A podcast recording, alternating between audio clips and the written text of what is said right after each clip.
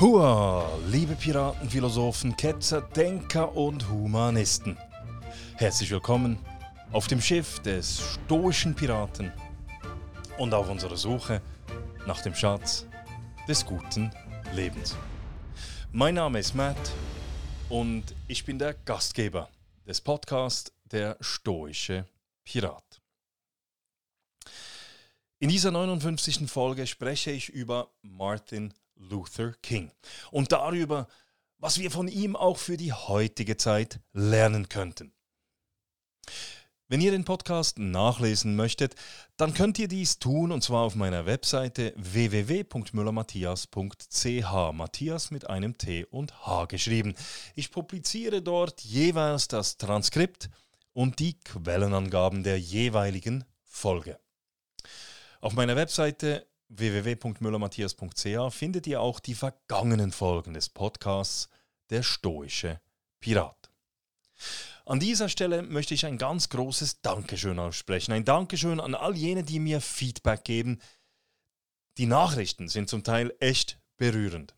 Und herzlichen Dank auch an all jene, die mir über www.buymeacoffee.com slash stoicpirate Kaffees spendieren oder mir auf anderem Wege andere Geschenke zukommen lassen. Das ist wirklich grandios und es motiviert. Also herzlichen, herzlichen Dank. So, nun aber zum heutigen Thema. Jeweils am dritten Montag des Monats Januar feiern die Amerikaner den Martin Luther King Day. Damit ehren sie die Leistungen des bedeutendsten Bürgerrechtsaktivisten der USA. Der nationale Feiertag ist angelehnt an Kings Geburtstag, welcher der 15. Januar ist. Es war Präsident Ronald Reagan, der 1983 das Gesetz zur Einführung des Martin Luther King Tages in Kraft gesetzt hatte. In diesem Jahr 2022 fiel der MLK Day auf den 17. Januar. Aus diesem Grund habe ich kürzlich wieder einmal einige seiner Reden und Vorträge mir angehört und einige seiner Texte gelesen. Es wäre meines Erachtens sehr wertvoll, wenn wir uns diese Texte von Martin Luther King regelmäßig zu Gemüte führen würden. Gerade in der heutigen Zeit, wo sich die Gesellschaft zunehmend spaltet, wo jede Seite davon überzeugt ist, dass sie richtig liegt und wo gewisse Kreise der Überzeugung sind, dass andersdenkende Menschen ausgegrenzt, zensuriert oder schikaniert werden dürften, sind Kings Aussagen meines Erachtens wieder hochaktuell. Martin Luther King, der am 15. Januar 1929 zur Welt kam und am 4. April 1968 ermordet wurde, hat sich gegen die Rassentrennung und für die Rechte der Schwarzen in den USA eingesetzt. Sein Engagement aber auf die Rassentrennung zu reduzieren, geht meines Erachtens zu wenig weit. Martin Luther, King, Martin Luther King kämpfte nämlich primär für die Freiheit, die Freiheit der gesamten Menschheit. Martin Luther King war auch ein hervorragender Redner und Autor. Es gelang ihm, seine Gedanken so in Worte zu fassen, dass diese von allen Menschen verstanden wurden. Seine Argumentationslinie war logisch und durchdacht. Die Versuche, die Rassentrennung zu rechtfertigen, hielten der Stringenz von Martin Luther Kings Überlegungen nie stand. Aus diesem Grund brauchte King auch nie aggressiv oder gewalttätig zu werden. Er wollte dies auch nicht. Aber schauen wir zum Vergleich mal die heutigen Politikerinnen oder selbsternannten Aktivistinnen an. Statt zu argumentieren, wird getobt und zerstört. Statt zu überzeugen, wird versucht, den Gegner oder die Gegnerin niederzuschreien, sie zu verunglimpfen oder sonst irgendwie mundtot zu machen. Martin Luther King hingegen begegnete seinen Gegnern stets mit dem notwendigen Respekt und Anstand.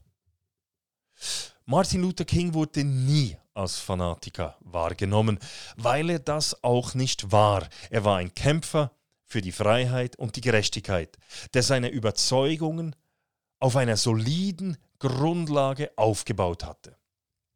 Seine Überlegungen hielten jeglicher Kritik stand, weil sie durchdacht und gefestigt waren. Für den bedeutenden Schweizer Psychiater und Psychoanalysten Carl Gustav Jung ist Fanatismus ein Zeichen innerer Skepsis. Fanatismus, so Carl Gustav Jung, findet sich nur bei solchen Menschen, die innere Zweifel zu übertönen haben. King hatte keine Zweifel, keine Zweifel, keine inneren Zweifel. Wenn ich heute einen Blick in die Medien, die Politik oder die Social Media werfe, dann habe ich den Eindruck, dass es ganz viele Menschen gibt, die innere Zweifel zu übertönen haben. Nehmen wir zum Beispiel den Fanatismus, der im Zusammenhang mit den Covid-Maßnahmen oder mit dem Klima an den Tag gelegt wird. Und zwar hüben wie drüben. Egal auf welcher Seite man steht. Egal. Kommen wir aber jetzt zurück zu Martin Luther King. Am Karfreitag 1963 marschierte Martin Luther King an der Spitze eines Protestzuges in Birmingham, Alabama. Die Absicht der Demonstranten, der Bürgerrechtler war es, zum Boykott von Geschäften während der Osterzeit aufzurufen. Man wollte den weißen Ladenbesitzern die Bedeutung der schwarzen Konsumentinnen und Konsumenten vor Augen führen, um sie so zu gewinnen, die Unterstützung der Unternehmer von kleinen und mittleren Betrieben zu gewinnen, zu erhalten. Lediglich die Weihnachtszeit war nämlich für die Ladenbesitzer noch wichtiger als die Osterzeit. Kurz vor der ordentlich angemeldeten Demonstration wurde dieser durch ein Gericht die Bewilligung verwehrt. Dies mit fadenscheinigen, nicht nachvollziehbaren Begründungen. Martin Luther King entschied sich in der Folge, die Demonstration trotzdem, also auch ohne Bewilligung, durchzuführen. Während sich die Demonstranten strikte an das durch Martin Luther King verordnete Gebot der Gewaltlosigkeit hielten, ging der Staat mit aller Gewalt gegen die protestierenden Menschen vor. Martin Luther King wurde verhaftet. Im Gefängnis erfuhr King, dass acht moderate Geistliche eine Medienmitteilung verfasst hatten, in welcher sie sich zwar prinzipiell gegen die Rassungtrennung stellten, gleichzeitig kritisierten sie aber das Vorgehen der Demonstranten und von Martin Luther King. Dies veranlasste King, im Gefängnis eine ausführliche Antwort zu formulieren. Er schrieb diese auf Zeitungspapier. Sein Anwalt schmuggelte die 7000 Worte lange Schrift in der Folge aus dem Gefängnis. Dieser wortgewaltige Aufruf zu, konstruktiven, zu konstruktiven gewaltfreien Spannungen, um ein Ende der ungerechten Gesetze zu erzwingen, wurde zu einem wegweisenden Dokument der Bürgerrechtsbewegung. Der Brief wurde teilweise oder vollständig von etlichen Zeitungen abgedruckt. Folgend gehe ich nun auf einige Ausschnitte dieses Briefes ein. Den Link zum gesamten Dokument, zum Brief, findet ihr auf meiner Webseite. Der, Begriff, der Brief an die acht Kritiker beginnt wie folgt. Ich zitiere. Während ich hier im Gefängnis von Birmingham inhaftiert bin, bin ich auf Ihre kürzlich veröffentlichte Stellungnahme gestoßen, in der Sie unsere derzeitigen Aktivitäten als unklug und ungelegen bezeichnen. Selten, wenn überhaupt, halte ich inne, um auf Kritik an meiner Arbeit und meinen Ideen zu antworten.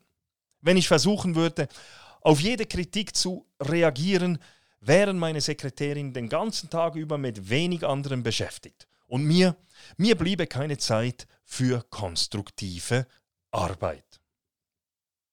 Da ich aber das Gefühl habe, dass Sie Menschen mit echtem guten Willen sind und Sie Ihre Kritik aufrichtig vorgetragen haben, möchte ich Ihnen in einer, wie ich hoffe, geduldigen und vernünftigen Form antworten. Zitat Ende.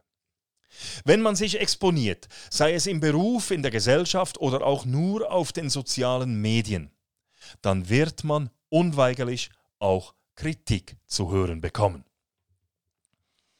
Was uns Martin Luther King hier lehrt, ist, dass es sich nur in ganz seltenen Fällen lohnt, auf diese Kritik einzugehen, nämlich dann, wenn die Kritik ehrlich und von gutmeinenden Menschen vorgetragen wird. Wer aber auf jede Kritik reagiert und sich ständig versucht zu rechtfertigen, der verschwendet lediglich seine Zeit. Zeit, die man nutzen könnte, um konstruktiv für seine Sache, an die man glaubt, zu arbeiten. Einer der Kritikpunkte, die an Martin Luther King gerichtet worden war, war, dass er sich als Auswärtiger in eine lokale Angelegenheit eingemischt hatte.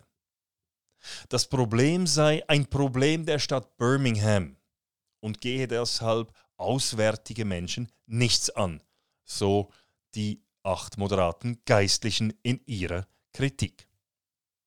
Martin Luther King antwortete darauf meines Erachtens sehr geschickt.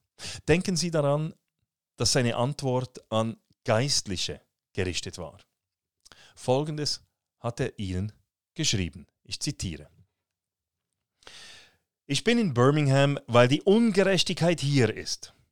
So wie die Propheten des 8. Jahrhunderts ihre kleinen Dörfer verließen und das Wort Gottes weit über die Grenzen ihrer Heimatstätte hinaustrugen. Und so wie der Apostel Paulus sein kleines Dorf Tarsus verließ und das Evangelium Jesu Christi in praktisch jeden Weiler und jede Stadt der griechisch-römischen Welt trug, so bin auch ich gezwungen, das Evangelium der Freiheit über meine Heimatstadt hinaus zu tragen. Wie Paulus bin ich gezwungen, immer wieder auf den mazedonischen Hilferuf zu reagieren. Zitat Ende. In seiner Antwort spricht Martin Luther King die Sprache seiner Adressaten. Da Martin Luther King selbst ein Geistlicher war, fiel ihm dies sicher auch etwas einfacher.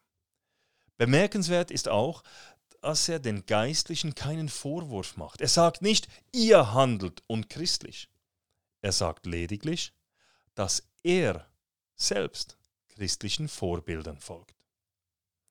Weiter schreibt King, ich zitiere, Außerdem bin ich der Ansicht, dass alle Gemeinschaften und Bundesstaaten miteinander verbunden sind. Ich kann nicht in Atlanta untätig herumsitzen und mich nicht darum kümmern, was in Birmingham geschieht. Ungerechtigkeit, egal wo diese vorkommt, ist immer eine Bedrohung für die Gerechtigkeit überall. Wir sind einem, in einem unausweichlichen Netz der Gegenseitigkeit gefangen, das in ein einziges Gewand des Schicksals eingebunden ist. Was immer einen Menschen direkt betrifft, wirkt sich indirekt auf uns alle aus. Zitat Ende. Menschen sind sehr gut dabei, auf Ungerechtigkeiten hinzuweisen, von denen sie selbst unmittelbar negativ betroffen sind. Wenn man aber selbst von der Ungerechtigkeit profitiert, dann wird darüber hinweggeschaut.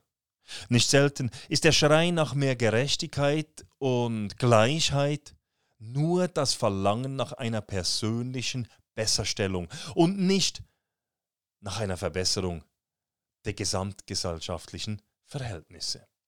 Dies zeigt sich vor allem auch dadurch, dass offensichtlich ungerechte staatliche Eingriffe damit begründet werden, mehr Gerechtigkeit und Gleichheit zu schaffen.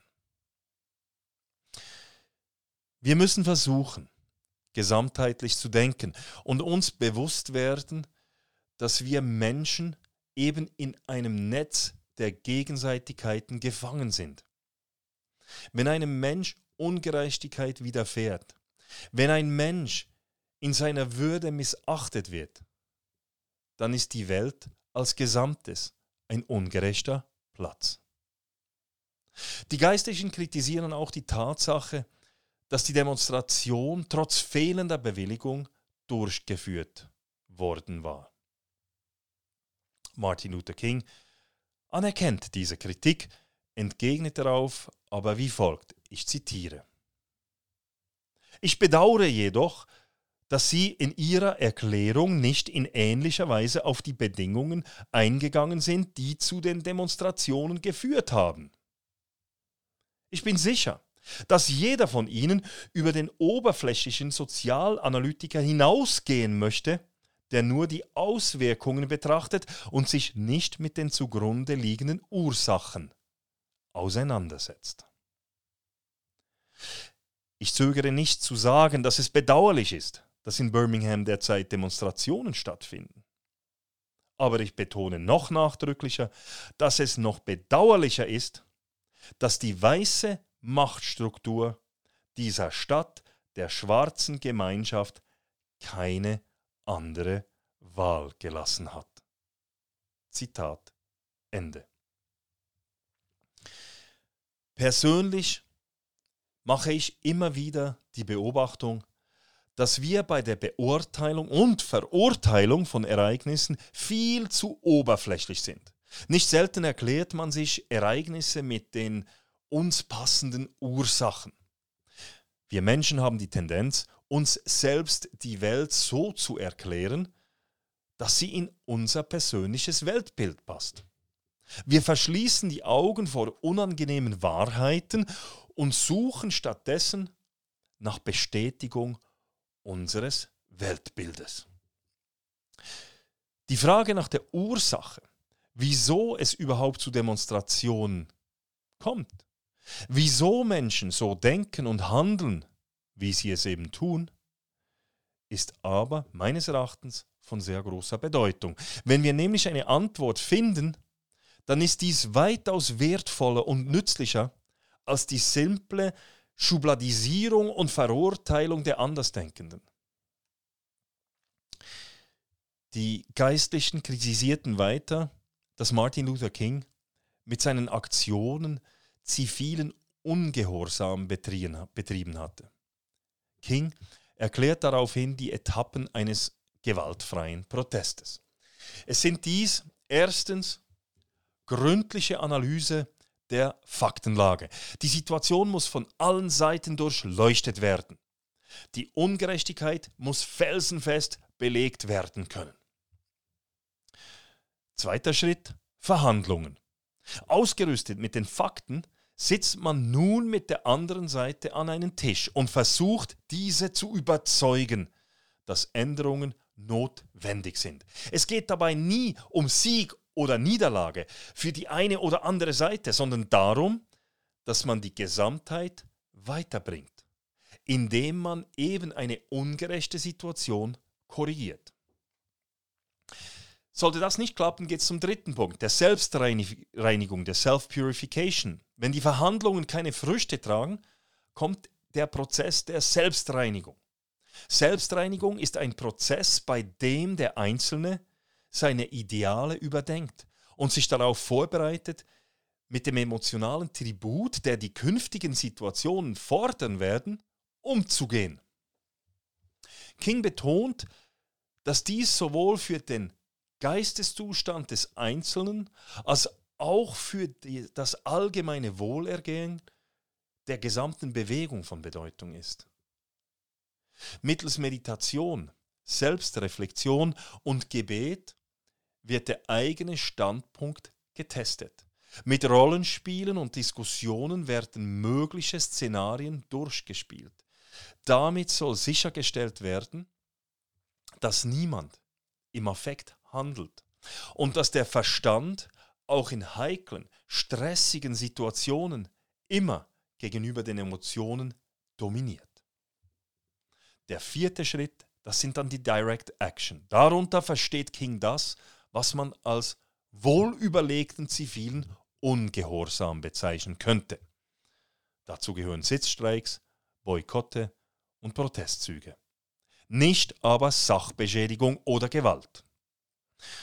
Meines Erachtens sind diese Schritte nicht nur bei Massenbewegungen von Nutzen, sie können auch von einzelnen Menschen bei Konfliktsituationen im Alltag angewendet werden. Gerade den Schritt der Self-Purification, das sich überlegen, ob man bereit ist, den emotionalen Preis für die Konsequenzen eines Entscheides zu bezahlen, finde ich persönlich sehr wertvoll. Den Sinn des, der Direct Actions erklärt King wie folgt. Ich zitiere. Gewaltfreie direkte Aktionen zielen darauf ab, eine derartige Krise zu erzeugen und eine so kreative Spannung aufzubauen, dass eine Gemeinschaft, die sich stets geweigert hat zu verhandeln, gezwungen ist, sich dem Thema zu stellen. Das Problem soll dramatisiert werden, dass es, und zwar so, dass es nicht mehr ignoriert werden kann. Obwohl ich stets ernsthaft gegen gewaltsame Spannungen eingetreten bin und dagegen gepredigt habe, gibt es eine Art konstruktiver, gewaltfreier Spannungen, die für das Wachstum notwendig sind. So wie Sokrates es für notwendig hielt, eine Spannung im Geist zu erzeugen, damit sich der Einzelne aus den Fesseln der Mythen und Halbwahrheiten in den ungehinderten Bereich der kreativen Analyse und objektiven Beurteilung erheben kann, müssen wir die Notwendigkeit gewaltfreier Störenfriede in der Gesellschaft erkennen. Störenfriede welche jene gesellschaftliche Spannung kreieren, die den Menschen hilft, sich aus den dunklen Tiefen von Vorurteilen und Rassismus in die majestätischen Höhen von Verständnis und Brüderlichkeit zu erheben.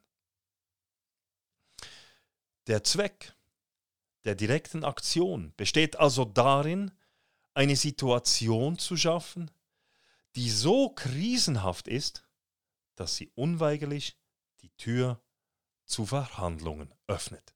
Zitat Ende. Es ist auch meine Meinung, dass sowohl das Individuum wie die Gesellschaft das braucht, was Martin Luther King als kreative Spannung bezeichnet. Solche kreative Spannung entsteht, indem man den Status quo immer wieder hinterfragt, indem man seine eigene Meinung, seine eigenen Glaubenssätze immer wieder kritisch hinterfragt. Man kann solche Spannungen erzeugen, indem man sich bewusst und offen mit andersdenkenden Menschen oder anderen Kulturen und Lebensstilen auseinandersetzt und versucht, deren Sichtweise einzunehmen.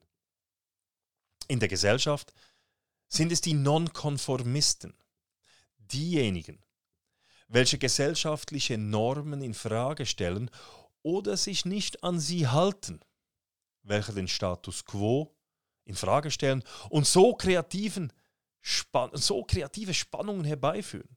Statt diese Leute zu verurteilen und sie aus unseren Organisationen auszuschließen, sollte man diese mit einbeziehen, solange sie gewaltfrei und nicht toxisch sind. Einen ähnlichen Effekt haben Krisen. Krisen zwingen die Gesellschaft dazu, aus der Komfortzone zu treten. Und genau dort, außerhalb der Komfortzone, werden wir kreativ und finden neue Lösungen, die uns weiterbringen. Da Direct Action in Form von zivilem Ungehorsam zu Krisen führt, öffnen sie die Türen für neue und bessere Lösungen. Ein meines Erachtens sehr interessanter Abschnitt ist jener, wo Martin Luther King den Zeitpunkt des Protestes begründet. Die kritisierenden Kleriker hatten die Meinung geäußert, dass die Proteste zu früh kamen, dass die Zeit noch nicht reif sei für die geforderte Veränderung.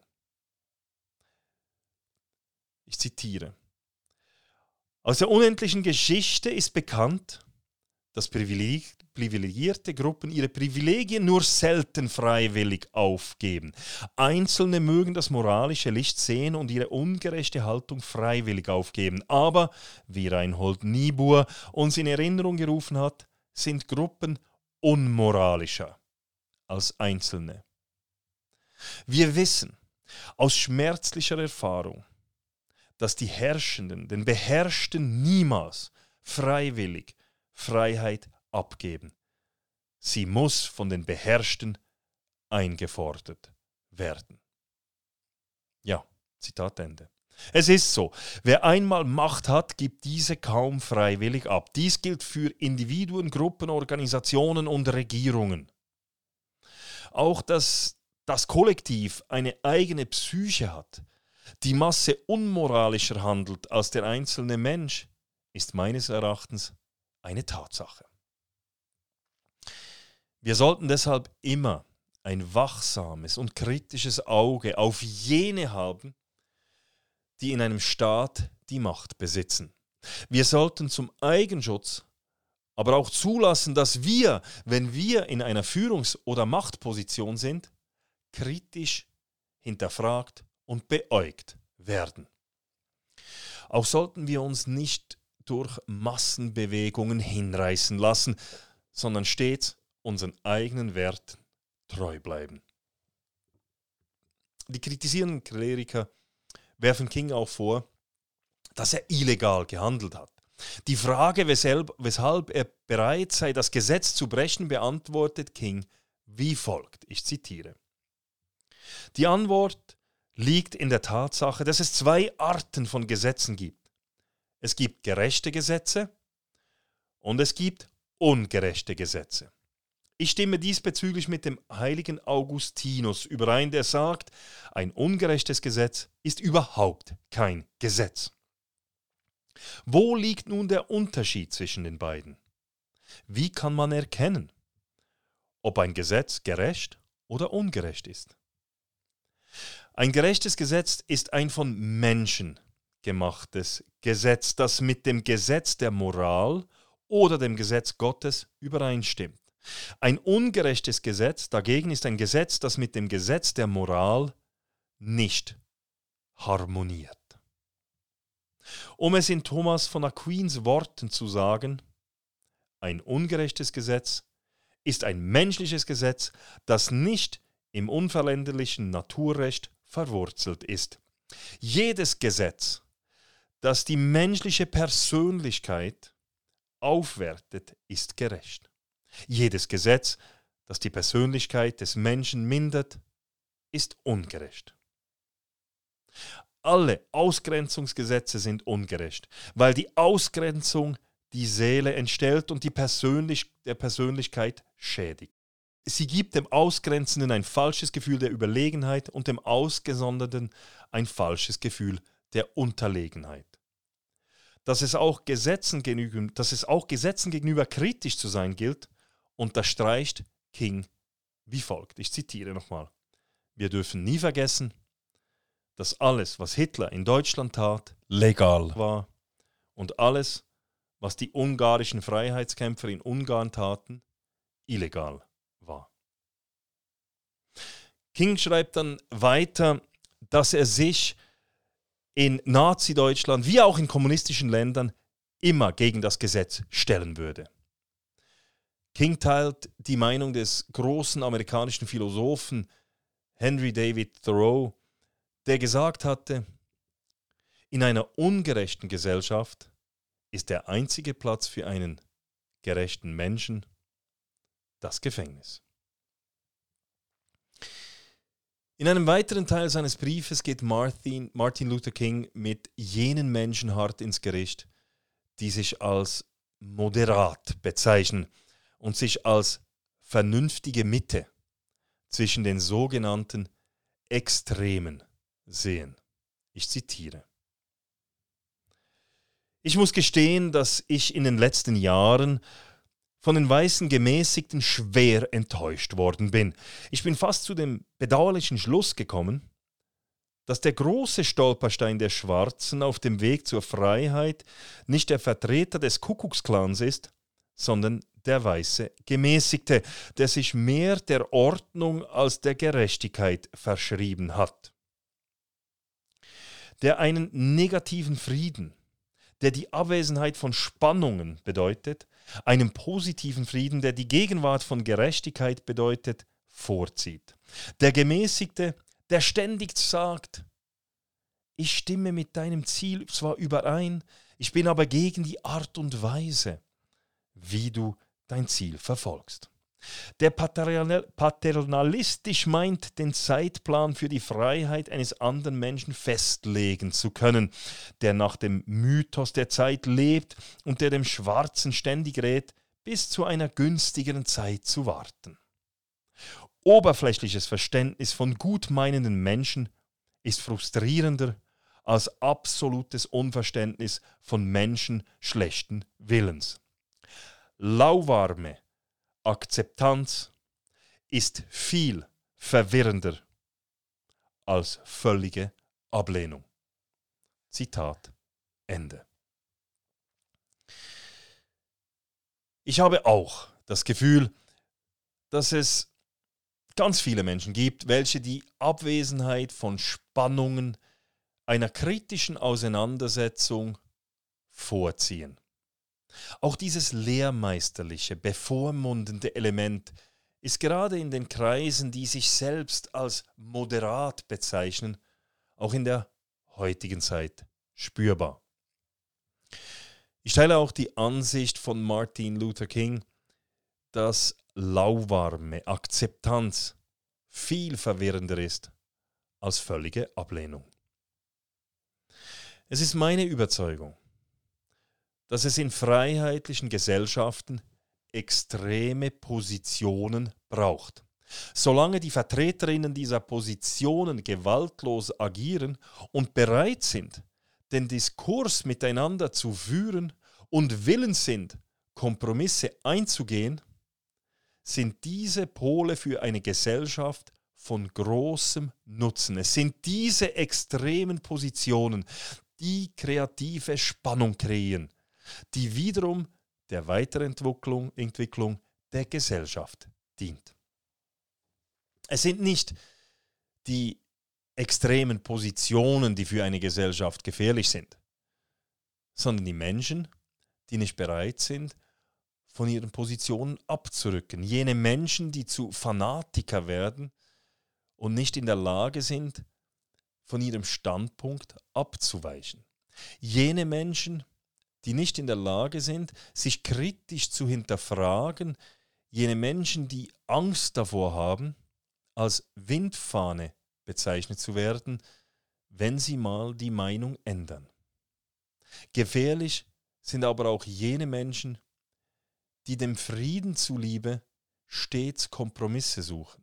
Jene Menschen, denen alles über Ruhe und Ordnung geht. Jene Menschen, die zugunsten der eigenen Sicherheit ihre Augen vor den Ungerechtigkeiten, die andere Menschen erfahren, verschließen. Martin Luther King weist auch darauf hin, dass das Nicht-Ernstnehmen von Minderheiten dazu führt, dass diese radikalisiert werden. Wenn gewisse Menschen vom politischen Diskurs ausgeschlossen werden, wenn sich gewisse Kreise in einer Gesellschaft kein Gehör mehr verschaffen können und von den Herrschenden stets ausgegrenzt werden, dann wächst die Frustration bei diesen Menschen. Diese Frustration rührt von dem Gefühl der Machtlosigkeit her und führt dann zu einer hasserfüllten Radikalisierung. Eine Radikalisierung, die hätte verhindert werden können, wenn man diese andersdenkenden Menschen nicht ausgegrenzt hätte. Martin Luther King kommt zum Schluss, dass es nicht unbedingt etwas Negatives ist, wenn man von seinen Gegnern als Extremist bezeichnet wird.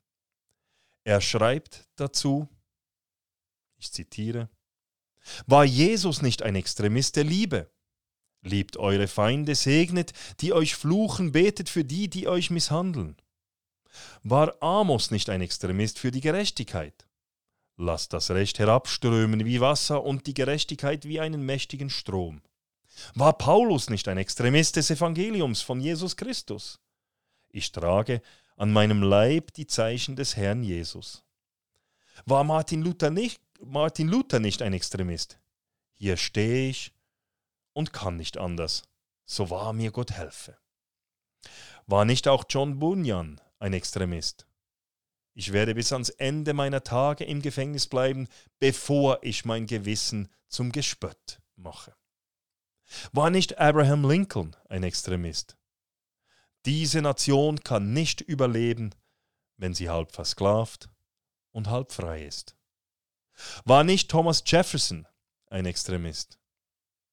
Wir halten diese Wahrheiten für selbstverständlich, dass alle Menschen gleich geschaffen sind. Die Frage ist also nicht, ob wir extremistisch sind oder werden, sondern welche Art von Extremisten wir sein werden. Werden wir Extremisten für den Hass sein oder Extremisten für die Liebe? Werden wir Extremisten für die Bewahrung der Ungerechtigkeit oder werden wir Extremisten für die Sache der Gerechtigkeit sein? Zitat Ende. So, ich hoffe, ich konnte euch mit dieser Podcast-Folge über Martin Luther King etwas zum Nachdenken anregen und vielleicht auch ein wenig inspirieren. Wenn ihr den gesamten Brief von Martin Luther King lesen wollt, dann geht auf meine Webseite www.müllermatthias.ch. Ihr findet dort einen Link zum englischen Originaltext. Wenn euch die Folge gefallen hat, dann abonniert doch der stoische Pirat auf Apple Podcasts, Spotify oder YouTube oder wo auch immer ihr den stoischen Piraten hört. Wenn ihr den Podcast wirklich gut findet, dann bewertet diesen auch. Okay, das wär's. Ich wünsche euch allen eine erfolgreiche Woche. Es würde mich freuen, wenn ihr auch in der Zukunft wieder mit an Bord des Schiffs des stoischen Piraten kommen würdet. Macht es gut, bis bald.